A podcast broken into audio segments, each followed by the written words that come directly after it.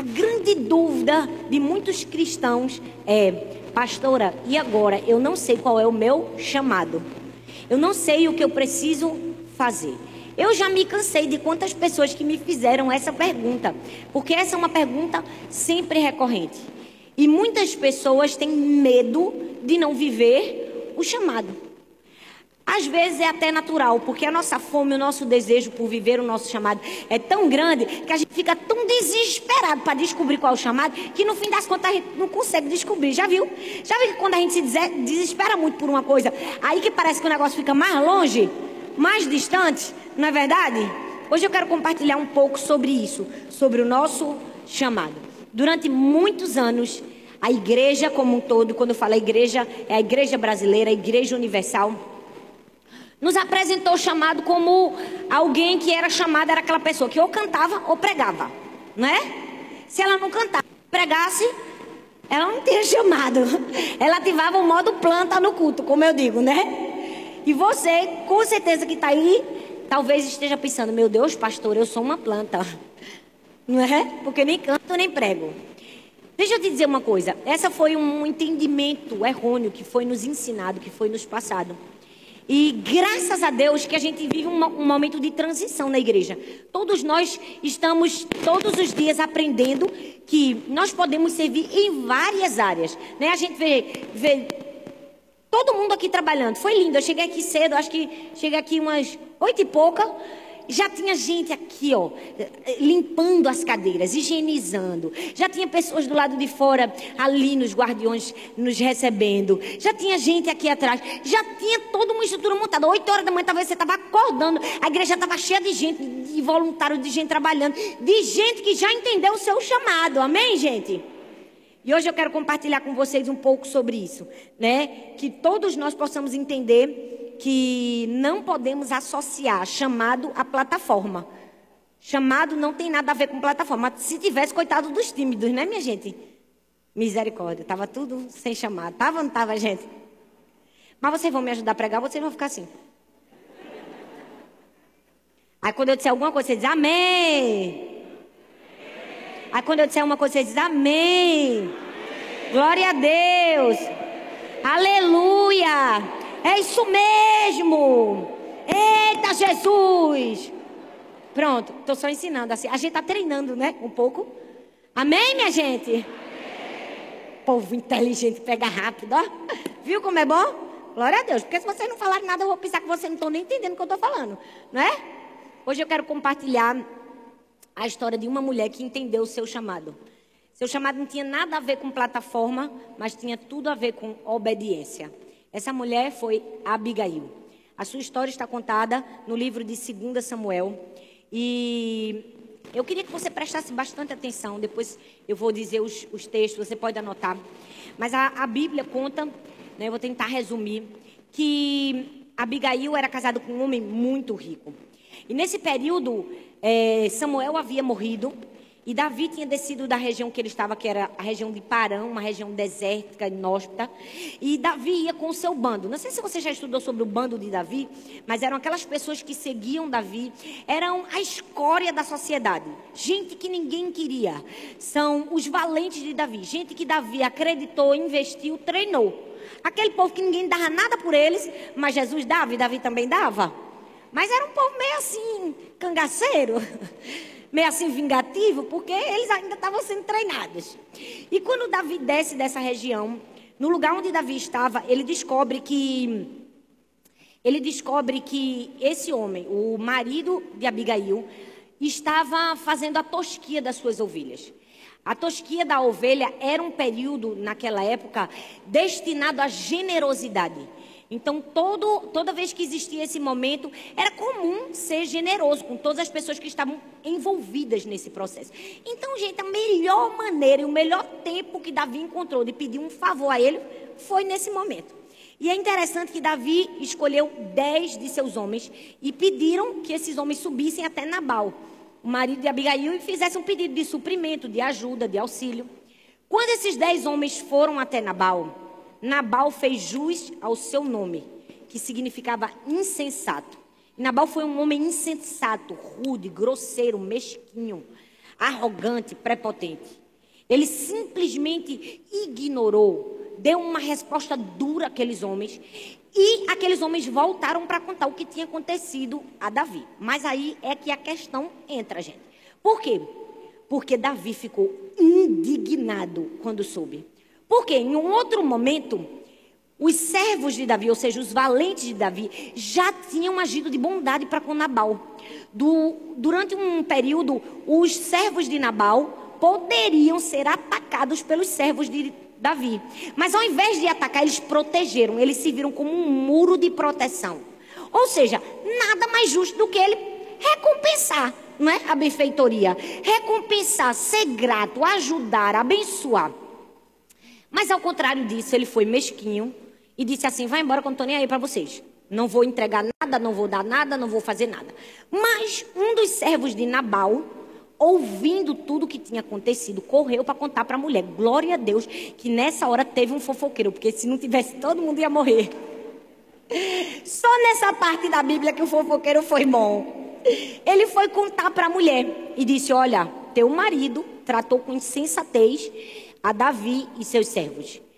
E aí entra a história dessa mulher e todas as lições que a gente pode aprender com ela sobre chamado e auto governo. E é sobre isso que eu quero compartilhar um pouco com vocês.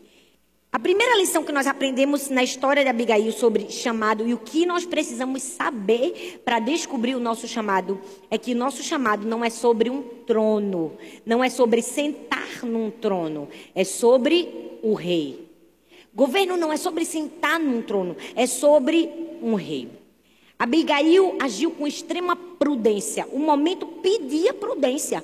Qualquer erro dela, qualquer palavra dita fora do tempo, fora do lugar, qualquer coisa que ela fizesse, poderia custar a vida dela, dos filhos e de todo mundo. Por quê? Porque Davi estava disposto a matar toda a família de Nabal. Gente, vê como Davi foi. Ele mandou 10 para pedir e 400 para matar. O camarada era inteligente, era ou não era? Mandou 10 para pedir auxílio, mas na hora da vingança. Já percebeu que às vezes a gente é assim? Na hora de pedir, vai com 10 na hora de vingar vai com 400. Ele poderia matar toda a família de Nabal. Mas o que é que essa mulher fez para mostrar para mim e para você qual deve ser a nossa atitude diante de circunstâncias difíceis? Que mulher inteligente. É, Abigail nos mostra que em momentos como esse, em momentos decisivos, pontuais, de crise, se revela quem nós somos muito mais do que aquilo que a gente tem, os, a ferramenta que a gente tem, o poder que a gente tem, os recursos que a gente tem. Na verdade, liderança fala sobre quem nós somos e não a ferramenta que nós temos. Por quê? Porque a Bíblia diz em 1 Samuel, capítulo 25, o verso 24 e o 25, a parte A de um e B do outro, diz assim: Ah, Senhor meu, cai a culpa sobre mim. É, eu, porém, a tua serva, não vi os moços do meu senhor que enviaste. Gente, que coisa linda esse texto. Foi a primeira atitude de Abigail. O que é que ela fez? A Bíblia diz que quando ela viu Davi, ela se ajoelhou, ela se prostrou, ela se humilhou diante dele, ela pediu perdão, ela disse: Me perdoa, que cai a culpa sobre mim, a culpa é minha. Eu não vi quando os teus servos vieram, eu estou errada, era para ter visto, era para ter feito alguma coisa. Me perdoe. Gente, que mulher que tinha autogoverno. Que mulher que tinha chamado, que mulher que tinha liderança. Sabe por quê? Porque, minha gente, ela não era qualquer pessoa, não. Vocês estão pensando que Abigail era qualquer pessoa? É não, gente. Ela era milionária, poderosa, influente. Seu marido era um pecuarista famoso, rico. Ela estava acostumada a ter servos, empregados. Qual era dela? Ela poderia ter sido insubmissa e arrogante? Poderia. Mas ao contrário disso, ela foi tão inteligente que para aplacar a ira de Davi e dos servos de Davi mandou logo o quê? Comida. Porque comida ajuda muito, né, gente? Comida resolve muitas coisas. Eu sempre falo, nunca discuta, nunca converse com o marido, com a esposa, quando estiver com fome. Porque a fome não é de Deus.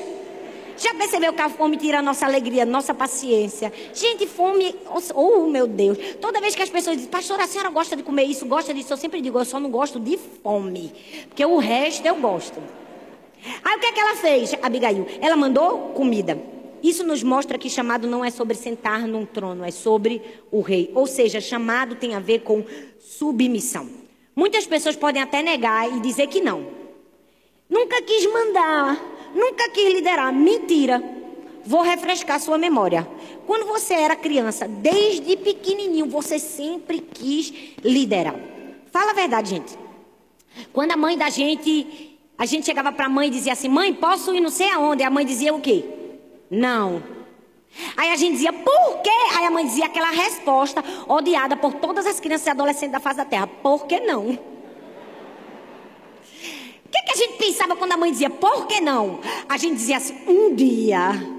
Ah, um dia quando eu crescer. Ou seja, quando eu for liderar, quando eu for governar, quando eu tiver poder de mando, eu vou para onde eu quiser. Quem nunca pensou isso, né, gente? Eu não vou ter que pedir nada a ninguém.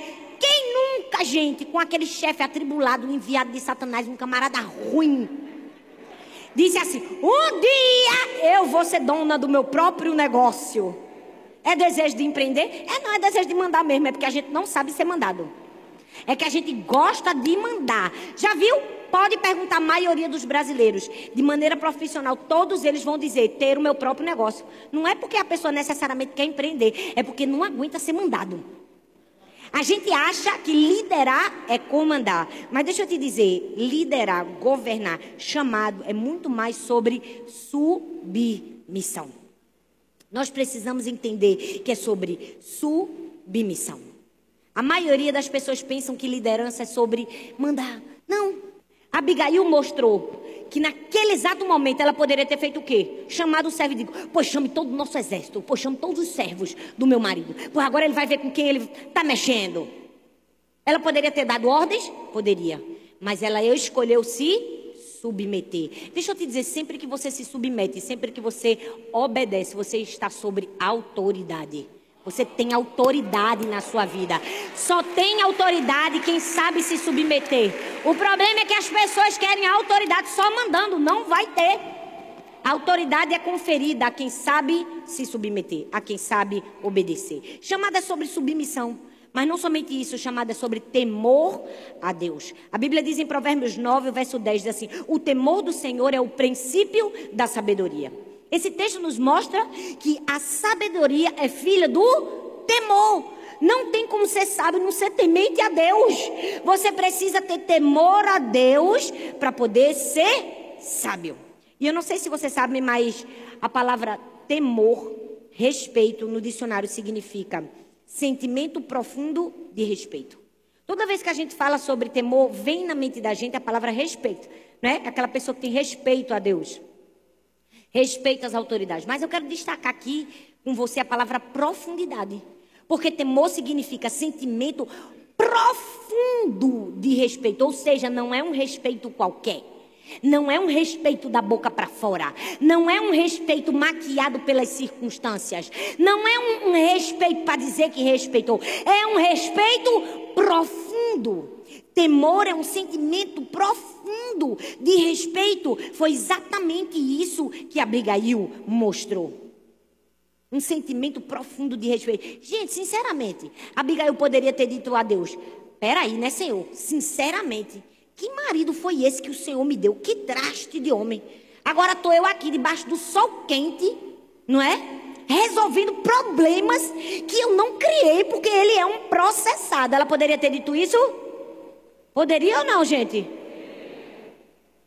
Ela estava resolvendo problemas que ela não criou? Você quer viver o seu chamado? Você vai resolver problemas que você não criou. A primeira lição que você precisa entender. Chamado é resolver problema dos outros. Ei, liderar é resolver problema que você não criou.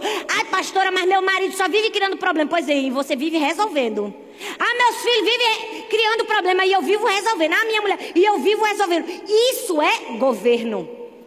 Isso é ousar governar, ousar liderar, ousar ser chamado, ajudar outras pessoas a solucionar problemas que a gente não criou.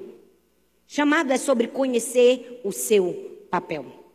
Eu gosto muito de pregar sobre isso, de falar sobre isso, de falar sobre humildade aos olhos de Deus. Porque, infelizmente, a religiosidade impôs uma coisa muito triste para a gente. Impôs que, que qualquer reconhecimento de grandeza por parte da gente significava orgulho e soberba. E que humildade é se rebaixar. Quem nunca aprendeu isso? Que se você reconhecesse que você era bom em alguma coisa, era orgulhoso e soberbo. E que para ser humilde você tinha que se rebaixar. Você tem que dizer, eu não presto, eu não sou nada. Meu Deus, eu sou o pó do pó do pó do pó do pó do pó do pó do pó da terra. Deixa eu te dizer isso. Isso não tem a ver com humildade. Humildade é reconhecer a grandeza daquilo que Deus colocou dentro de você, mas mostrar a fonte. Isso é humildade.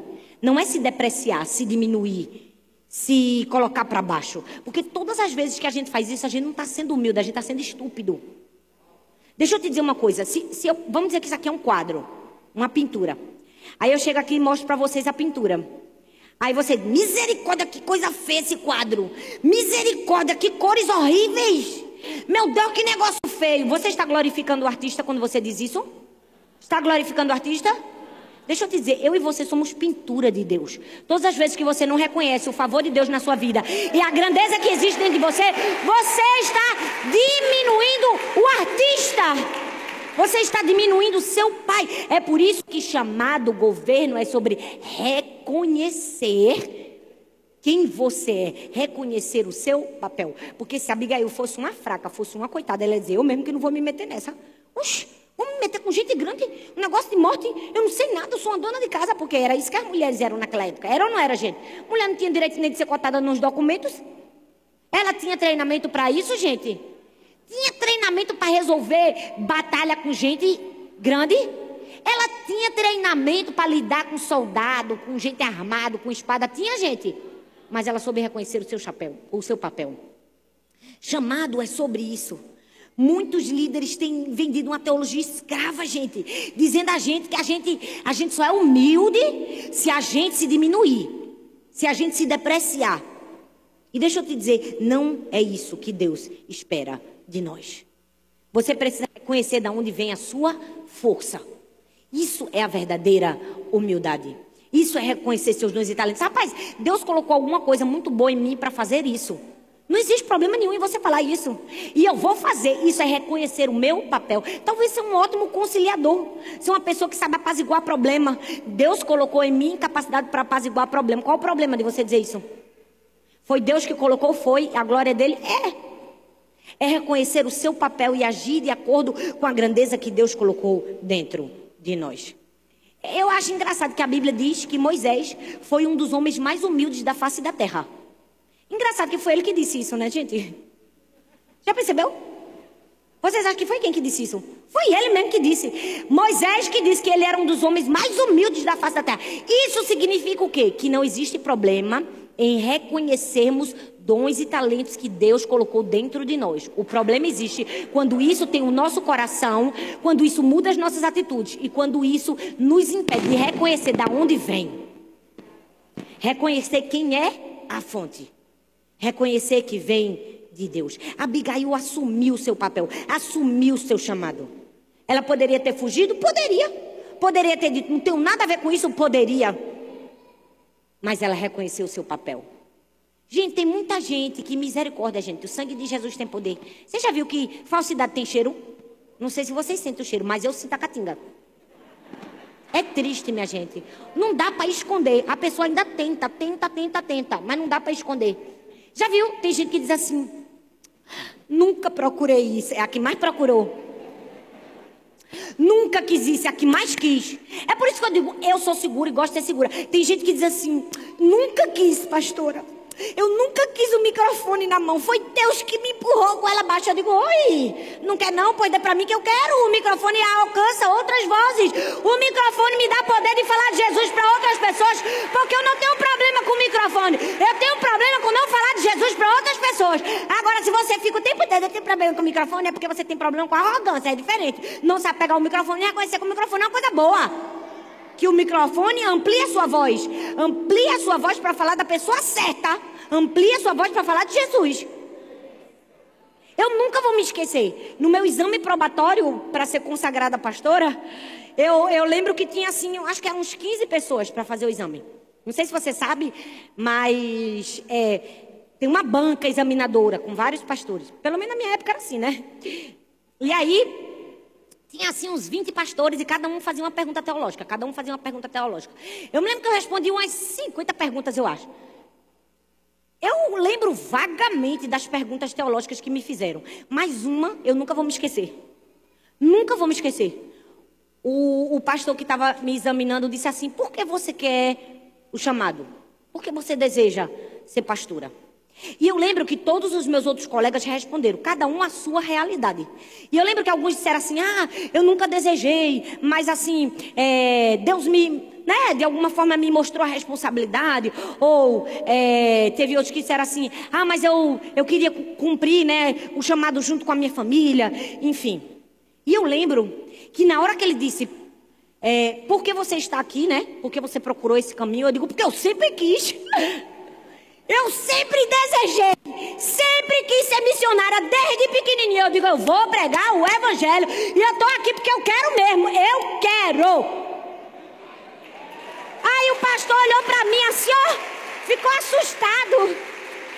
Ele ficou assustado, porque eu acho que as outras pessoas ficaram com medo de soar soberba e ficava. Eu nunca desejei, mas Deus me trouxe aqui porque fulano me botou. Eu digo, eu não, eu tô aqui porque eu quero mesmo. Quem quer, olha, bota aí que eu quero passar nessa prova. Estudei, eu vou passar. Você é pastora, vou pregar o evangelho, porque essa é minha vontade. Agora hipocrisia tem cheiro, gente. Ou oh, porque eu não quero. Rapaz, deixa de ser insolente. Deixa de ser hipócrita.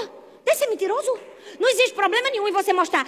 Eu quero ser grande, eu quero ser um médico, eu quero ajudar pessoas, eu quero fazer isso para a glória de Deus. É para a glória de Deus. Quem me capacitou foi Deus. Agora esse negócio de falsa humildade soa falso, gente. É feio, é fake, é horroroso. Cumpra seu papel. O que, gente? Conhecendo aquilo que Deus te chamou para fazer. Eu sempre disse, Deus não me botou muitas palavras na minha boca à toa. Se Deus me fez falando, era para falar. Ora mais. Se Deus te deu algum dom, algum talento, é para fluir nesse dom. Reconheça. Assuma o seu papel. Por quê? Porque chamado não é sobre sentar num trono, não. É sobre um rei. Gente, nosso chamado não é sobre nós mesmos. É por causa dele, para ele. Por todas as coisas que nós precisamos fazer para ele. Tem nada a ver com a gente. Eu vou ficar me pegando. Ah, não, porque eu não gosto de fazer. Tem gente que agora fica com uma moda. Eu não gosto de fazer isso, ou aquilo, ou aquilo. Porque na verdade eu não quero aparecer. Eu digo, uhum, tá certo. Uhum. Tá bom. Não quero. Olhe, Deus sabe que eu não sou assim. Para quê? Se Deus sabe, para que tu tá falando para os outros? Não é? Sabe o que a gente. Deus sabe. Deus sabe que eu não quero aparecer. Eu digo, então para que tá dizendo para os outros? Se Deus sabe, já é suficiente. Deus sabe, acabou. Deus sabe. Pronto, vamos passar para a próxima etapa. Se tá falando é porque no fundo, no fundo, tá querendo convencer a Deus. Talvez Deus não saiba tanto como você acha que sabe. É ou não é, minha gente? Segunda lição, chamado não é sobre conquistar um território novo, é sobre dominar o território que já é seu. Liderança, governo não é sobre conquistar necessariamente um novo território, é sobre dominar aquele que já é seu. 1 Samuel capítulo 25, o verso 36, diz assim, ó: que depois que Abigail resolveu o problema todo do marido, olha bem aqui para mim. Depois que ela resolveu a confusão toda, o que é que o texto diz? Diz assim, ó. E voltou Abigail a Nabal. Ah, não, gente, pelo amor de Deus. Abigail voltou para quem? Meu Deus. Nem parece que foi vocês que passaram a noite acordada com a menina. Mamãe, mamãe. E eu tô aqui acesinha. Gente, Abigail voltou para quem? Para Nabal. Aí você diz, pastor, o que é que isso tem a ver? Tem a ver que ela voltou para o território dela, para dominar o território dela. Liderança, governo não tem a ver com necessariamente conquistar um novo território, mas dominar aquilo que já é seu. Por quê, gente? Abigail estava voltando para um marido gente boa? Estava voltando para um marido carinhoso, amoroso, um docinho de coco. Estava? Aquele marido dos sonhos? Não. Ela estava voltando para um homem grosseiro, insolente, irresponsável. Botou a vida dela, dos filhos, da família, dos todo mundo em risco. Mas ela voltou. Eu amo isso que ela voltou, porque ela estava dominando o seu território, ou seja, dominando sua casa, sua família. Não sei como você chegou aqui hoje, não sei se você não aguenta mais é, conviver com alguém na sua família que te diminui, que te machuca, que te humilha. Alguma pessoa que você já orou há tanto tempo, deixa eu te dizer, esse é o seu território. Domine sobre ele, que Deus vai te dar outros territórios. Não desista dele, vá nele até o fim. Abigail voltou. Por quê? Porque dominar o território que já é seu é uma questão de obediência. Tem gente que não cumpre o chamado porque fica esperando ser colocado num lugar para poder cumprir o chamado. Não, filha. Você já está no lugar onde você precisa estar. Você só precisa da convicção de que você tem que fazer alguma coisa. Obediência dominar aonde você foi colocado. Daniel só foi colocado como chefe dos outros porque ele já era chefe antes de ser chefe. Ele já liderava, então ele foi identificado. Esse é um líder, então bota ele na posição de liderança. Você nunca chega na posição de liderança se você não for um líder primeiro. Tem gente que quer ser colocado na posição de liderança para poder liderar. Não, lidere sem posição para poder chegar na posição. Você precisa entender: chamado, ministério, não é necessariamente sobre conquistar um território novo, é dominar aquilo que já é seu. Aí tem gente que diz, ah, pastora, misericórdia. Mas esse negócio de dominar um negócio que já é meu, meu território, a senhora não sabe que meu território é uma prova. Tem gente que diz, meu território é um campo minado. Rapaz, eu não sei como é o teu, mas eu sabia como era o de Abigail. Então já tá valendo, né, pra gente a lição dela, o ensinamento dela. É ou não é, minha gente? A gente precisa parar de achar que foi um engano o lugar que nós estamos. As pessoas com quais nós convivemos. Deus não erra, Deus não se engana. Talvez está faltando para a gente humildade necessária para assumir a posição no domínio que Deus já nos deu. A gente não tem que esperar domínios grandes para dominar naquilo que Deus colocou nas nossas mãos. O primeiro domínio de Jesus foi uma manjedoura, não foi um palácio. Por que você está esperando um palácio para dominar quando você ainda não dominou a manjedoura que você tem? Tem gente que quer dominar, ah, quero fazer isso. Não fez o pequeno. Ah, quero ser missionária na África. Já pregou o evangelho para as pessoas que moram na sua rua? Ah, porque eu quero liderar a multidão. Já liderou pouca gente? Nós precisamos entender. Ei, liderança, governo, chamado, é sobre dominar um território que já é seu. Com o que, gente? Com obediência. Como é que a gente domina? Com obediência. É cumprindo o chamado. Talvez muitas pessoas nunca nem imaginassem que a gente pudesse estar aqui. Quem está aqui com a gente desde o começo sabe como a gente começou. Que eram sete pessoas, que a gente não tinha dinheiro nem para comprar um ventilador nem um ar-condicionado, que a igreja tinha uma bateria, que era uma caixa de papelão, que era um negócio pequenininho, um calor, uma luta, uma prova. Mas eu e Arthur e toda a nossa igreja e toda a liderança já dominava no território que Deus deu. No território que Deus deu, já dizia, Deus vai fazer aqui, é aqui que a gente vai ganhar pessoas para Jesus. Um dia a rua toda vai ser da gente. Arthur dizia, eu digo, meu Deus, como Deus muda o nosso sonho, aumenta. Arthur dizia assim, um dia a gente vai ter uma igreja tão bonita, tão bonita, igreja feia, porque a nossa igreja era feia, gente. Era ou não era? Era feia que doía na alma, feia, horrorosa. Minha sala era uma catinga de mofo. Você não tem noção, não. Só tinha mofo. Era meio quadrada assim, não sei nem como é que eu andava. Para entrar na sala, eu fazia assim, ó. De tão pequena que ela era. Era feia. Arthur dizia assim, em nome de Jesus, um dia a gente vai ter uma igreja tão grande, tão grande, tão linda, parece um shopping com ar-condicionado. E o povo dizia, meu Deus, é doido. É doido. É não, dominou o território que Deus colocou. Aí Deus deu um território maior. Domine sobre o território que Deus colocou nas suas mãos. Com que, gente? Com obediência. E com o que mais? Com autenticidade. Para de ir atrás da réplica. Gente, ninguém é feliz com a réplica, sabendo que tem uma original muito melhor por aí. É ou não é, gente? Você fica feliz em ter uma bolsa que é uma réplica, alguma coisa que é uma réplica, sabendo que a original mesmo que é a boa? Claro que não. Mas muitas pessoas não exercem governo, domínio, liderança, por quê? Porque elas se contentam em ser a réplica. Elas se contentam em copiar outras pessoas, se comparar com outras pessoas. Eu sempre falo: tenha inspirações, tenha referência na sua vida, mas não seja a sua referência, porque Deus não chamou você para ser sua referência. Ele chamou você para ser você. Tem gente que ao invés de governar está fazendo um desgoverno, uma má administração daquilo que Deus deu. Ao invés de governar, está desgovernando. Está fazendo o que os outros fazem. Não vai dar certo, porque Deus não chamou você para fazer o que fulana faz. Deus chamou você para fazer o que ele escolheu para você fazer. Senão ele tem botado o mesmo DNA, as mesmas impressões digitais, mas não tem, é tudo diferente. É porque tem que fazer diferente. Tem gente que eu fico assim, meu Deus, que desgoverno. Tem gente que olha assim, o meu pai, fulano. Meu Deus, não é fulano, é cicrano. Porque você já viu uma pessoa que a gente olha uma pessoa e a gente vê outra? Quem já viu assim? Você olha uma pessoa e diz, meu Deus, ele fala igual a fulano. Não é? Tem gente que eu digo, meu Deus, é cicrano. Quando é Beltrano. Tem gente que eu digo, meu Deus, sou eu. Tem hora que eu me assusto com algumas pessoas. Sou essa pessoa? Meu Deus! Sabe o que é isso? O nome disso é desgoverno, gente. Pelo amor de Jesus, vamos ser autênticos.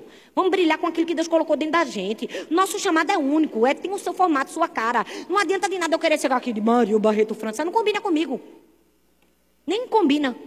Brilhe no seu chamado, da sua maneira, com autenticidade.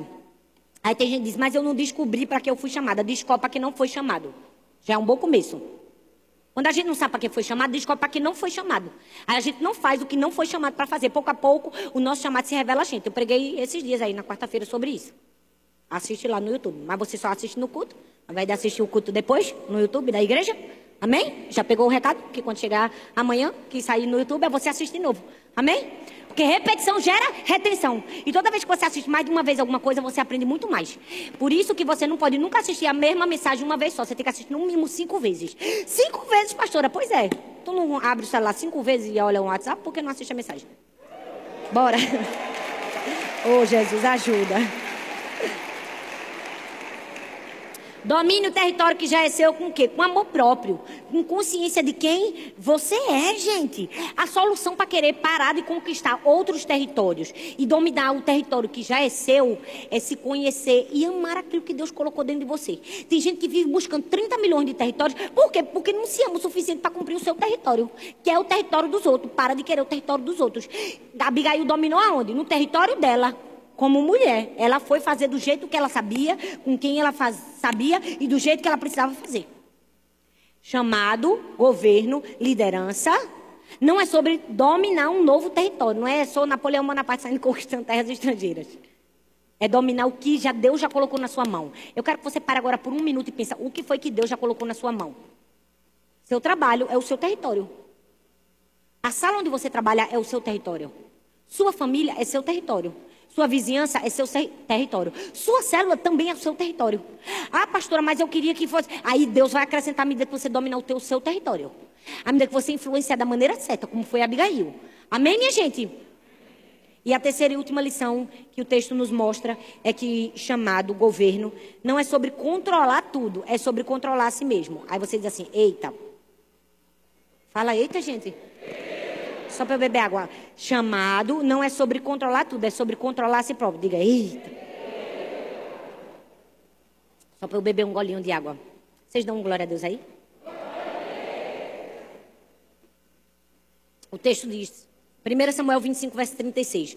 Ela logo notou que aquela não seria a melhor ocasião para conversar com ele, pelo que não lhe referiu coisa alguma, nem pouco, nem muito, até o amanhecer. Gente, que mulher! Porque a bicha resolveu os problemas todos que o marido criou.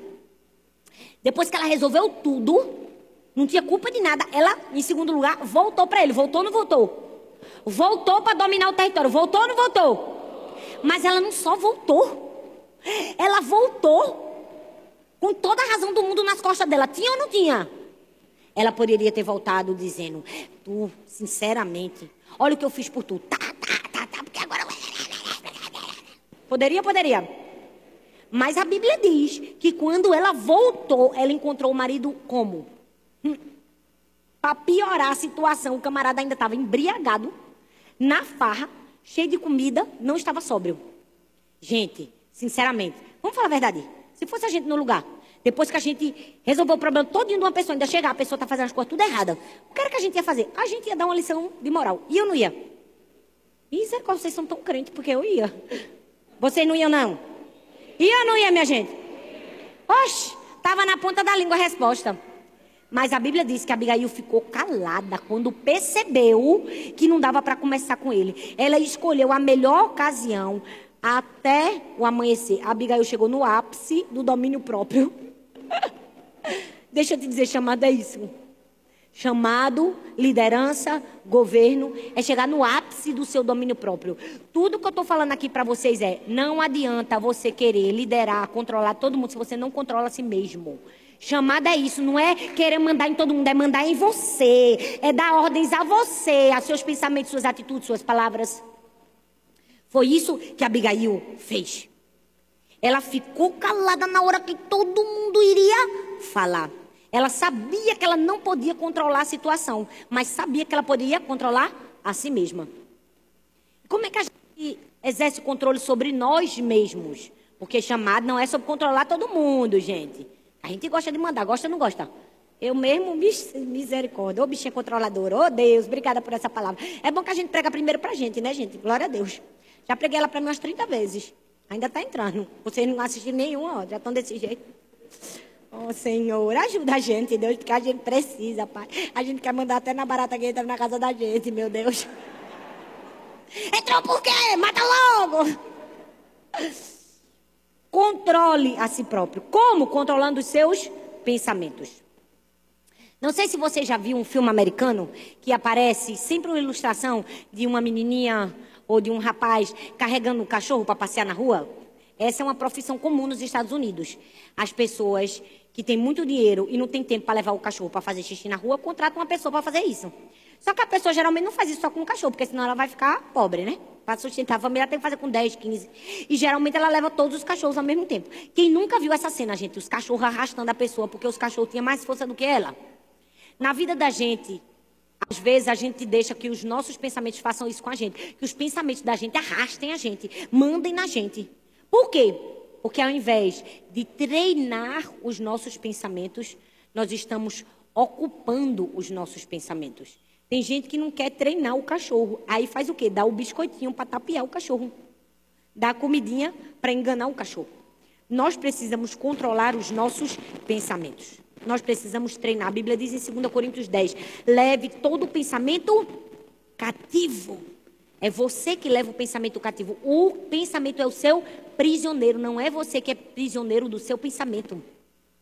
Ele é o seu prisioneiro. Todas as vezes que você acordar, acordar com aquele sentimento de ansiedade, de tristeza, de frustração, de depressão, você olha para o pensamento que diz assim: esse dia não vai ser bom. Você diz: pensamento, vai para o canil hoje. Que hoje eu vou treinar você. Coleira, coleira, que quem manda aqui sou eu. Pensamento, fica aí cativo. Não vou nem te dar um biscoitinho, viu? Porque esse vai ser o melhor dia da minha vida. É isso que nós precisamos fazer. Nós precisamos controlar os nossos pensamentos.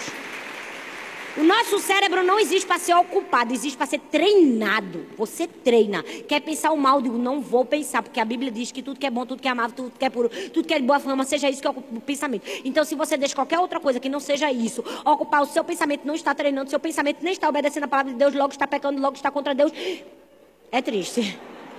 É melhor ocupar. É melhor obedecer. Por quê, gente? Porque o cachorro metaforicamente, precisa de uma coleira de treinamento. Ele não precisa de uma comidinha para enganar. Você precisa controlar os seus pensamentos. Controle os seus pensamentos, ao invés de querer controlar todo mundo. Controle as suas palavras. Já viu aquela expressão, todo, ah, um dia fulano vai engolir o que ele disse. Por que a gente não engole também? Não é? A gente quer que todo mundo engula as palavras, né? Mas a gente fica botando para fora. Não. Nós precisamos controlar as nossas palavras. Foi o que a Abigail fez, gente. A mulher podia ter falado tudo, tinha todas as razões para falar. Tinha ou não tinha? Mas ela ficou o quê? Calada para dar um tapa na cara da gente.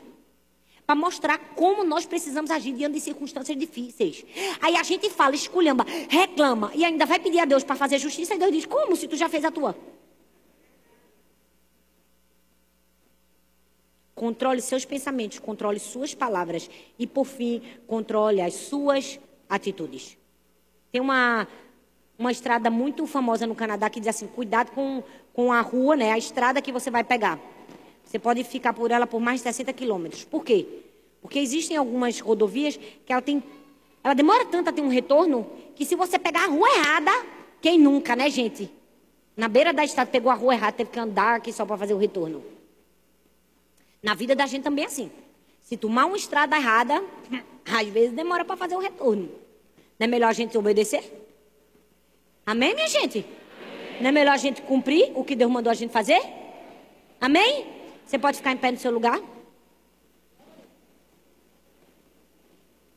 Eu preciso te dizer, chamado é sobre uma escolha. Todos nós queremos saber o nosso propósito. Todo mundo quer servir a Deus. Nem todo mundo quer ser Abigail. Não funciona. Nós precisamos aprender. Deus vai dar para a gente um território para a gente dominar. Vai ser fácil? Não. Às vezes vai ser minado? Vai.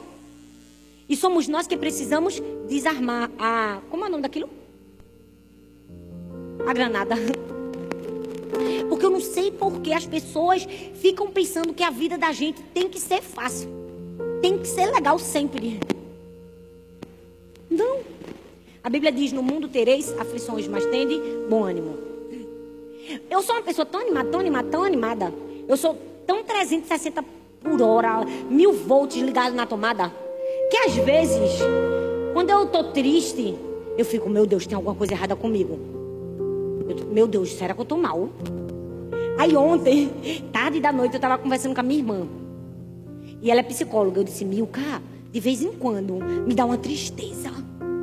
Me dá uma vontade de chorar, tô ficando preocupada. Porque de vez em quando tá acontecendo isso comigo. Será que eu tô com alguma coisa? Será que eu tô com depressão? Aí minha irmã deu uma gargalhada na minha frente e fez assim: Não, isso significa só que você é um ser humano. Às vezes fica feliz e às vezes fica triste. Eu amei. Porque ela disse, oh, Thalita, a vida é feita de variações. Tem dia que a gente acorda com um bom humor feliz da vida. Tem dia que a gente tá triste mesmo, acabou. Aí depois Jesus muda o humor, não é? Isso significa o quê? Glória a Deus que eu perguntei a ela, que é inteligente, preparada e estudada para isso. E convive comigo. Ia saber dizer se eu estava com algum problema. Ela disse, mulher, se tu tiver Tu é a única pessoa que não está com isso. Vida da gente é assim, a gente vai ter aflições, dificuldades, circunstâncias difíceis. Cabe a gente fazer a melhor escolha. Cabe a gente a obedecer, como obedeceu Abigail. Eu quero terminar contando para você a história de uma missionária. Esqueci o nome dela agora que é bem difícil. Mas ela, é inglesa, Estudou desde pequenininha, fez medicina. A menina era uma gênia. Estudou numa das maiores universidades de Londres. Preparada, se formou cedo. Todo mundo achava que ela ia ser médica ali, em Londres. Exercer a profissão, ajudar os outros. Que tem profissão mais bonita do que essa, gente? É lindo, é ou não é? Mas ela disse: você é missionária no Congo, na África. E a história conta que ela foi para a África. Lá ela abriu um hospital, uma enfermaria, criou mais de 100 leitos, conseguiu o recurso da igreja dela que enviou, treinou enfermeiros, treinou pessoas, fez um trabalho lindo, entregou a vida dela toda, abriu mão de tudo, abriu mão da riqueza, do poder de ser médica, ganhar bem, para trabalhar voluntariamente para Jesus. Lá ela começou a falar de Jesus e ela falava de Jesus para os enfermeiros, ganhava os enfermeiros para Jesus, mandava os enfermeiros para outras regiões da África. E ela foi falando de Jesus e foi falando de Jesus e foi exercendo o chamado dela, a função dela ali. Só que ela foi pega por um grupo de guerrilheiros, sequestrada. Ficou seis meses nas mãos dos guerrilheiros. E durante seis meses, essa mulher sofreu tudo que você pensar e imaginar que alguém pode sofrer. Aqueles homens fizeram de tudo para ela negar Jesus. De tudo para ela não cumprir o seu chamado e o seu papel. Assim como a vida estava fazendo com Abigail. E a história conta que em um dado momento na vida dela, nesses seis meses, ela estava sendo abusada sexualmente. Estava doendo tanto, tanto, tanto por vários homens. Ela disse: Deus, o Senhor está onde? Cadê o Senhor? Entreguei minha vida para cumprir o meu chamado, eu estou aqui. E ela disse que naquele momento ela ouviu Deus falar assim com ela e disse assim: Não é contra vocês que estão fazendo isso. Não é contra você. Não é por sua causa. O que estão fazendo com você é por minha causa. Você pode me emprestar o seu corpo para participar comigo dos meus sofrimentos? Participar comigo da minha dor? E aquela mulher perseverou até o fim. Não abriu mão de Jesus. A história conta que depois de seis meses ela foi liberta. Mandaram ela de volta para seu país de origem, a Inglaterra. E quando ela chegou lá, ela ficou durante dois anos sendo cuidada. Todos os dentes dela foram quebrados. Ela sofreu todo tipo de tortura no corpo, psíquica. E depois de dois anos se recuperando fisicamente e emocionalmente, as pessoas disseram: agora você vai dar seu testemunho aqui na Inglaterra, né? Agora você vai contar. Ou você vai ficar ao lado da sua família e descansar de tudo que você já entregou para Deus. Ela disse: Não, agora eu vou voltar para o Congo. Agora eu vou voltar para cumprir o meu chamado. Aquela mulher voltou para a África e ficou lá durante 30 anos da sua vida. Construiu mais do que o triplo de leitos de hospitais que ela tinha construído antes. E serviu muito mais, porque chamado não é sobre facilidade, chamado é sobre uma escolha, é sobre uma decisão. Eu